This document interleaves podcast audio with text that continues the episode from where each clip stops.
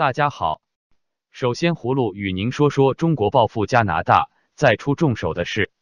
在中国和加拿大继续就华为首席财务官孟晚舟被逮捕事件角力之际，中国再次向加拿大对中国的油菜籽出口进行报复。中国星期三称，暂停加拿大第二个主要油菜籽出口商的油菜籽进口是合理的。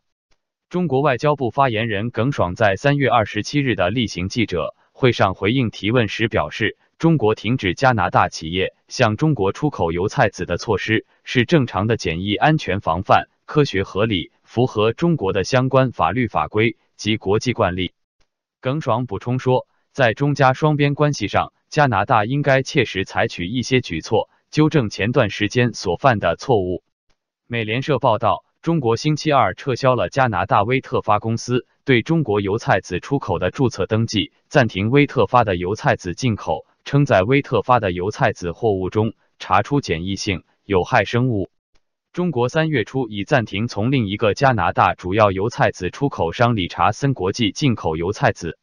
报道表示，中国的举动对加拿大价值二十亿美元的对中国油菜籽出口是严重打击。被广泛认为是对加拿大应美国要求，去年十二月一日逮捕华为副董事长孟晚舟，并启动引渡程序的报复。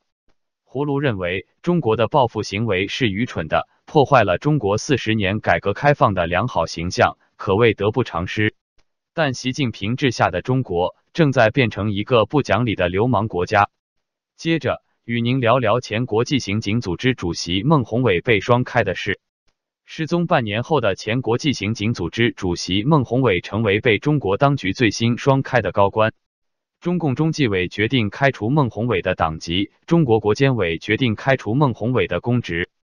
中国当局还决定孟宏伟涉嫌犯罪问题移送检察机关依法审查起诉。孟宏伟是中国公安部原党委委员、副部长。也是前国际刑警组织主席。二零一八年九月底，孟宏伟从法国返回北京后失踪，后来被中国当局证实涉嫌违法，接受调查。中国当局在作出对孟宏伟双开决定时说，孟宏伟毫无党性，不按规定报告个人有关事项，对抗组织，拒不执行党中央决定，公权私用，利用职务为其妻谋取职务、谋私利，非法收受他人巨额财物等。中国官方媒体新华社说，孟宏伟严重违反党的政治纪律和规矩，中央八项规定构成职务违法，并涉嫌受贿犯罪。报道说，孟宏伟在中共十八大后不知敬畏、不收敛、不收手，严重损害国家利益，应予严肃处理。自从中共总书记习近平二零一二年十一月上台，大力展开反腐活动以来，孟宏伟是又一个被拉下马的中共部级领导干部。据不完全统计，迄今为止已经有至少一百多名中共部级以上干部落马。胡卢认为，中国似乎并未找到孟宏伟的重要犯罪证据，当然欲加之罪何患无辞。最后，与您聊聊脸书承认与华为等四家中国企业。分享用户资料。纽约时报日前披露，脸书公司在用户不知情的前提下，与数家国际科技公司分享用户资料。美国检方已经对此展开调查。周二，脸书公司确认，他跟华为、联想、OPPO、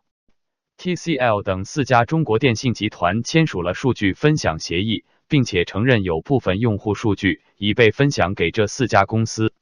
路透社周二的报道指出。脸书公司承认，曾经同包括华为在内的全球约六十家公司签署了部分用户数据分享协议，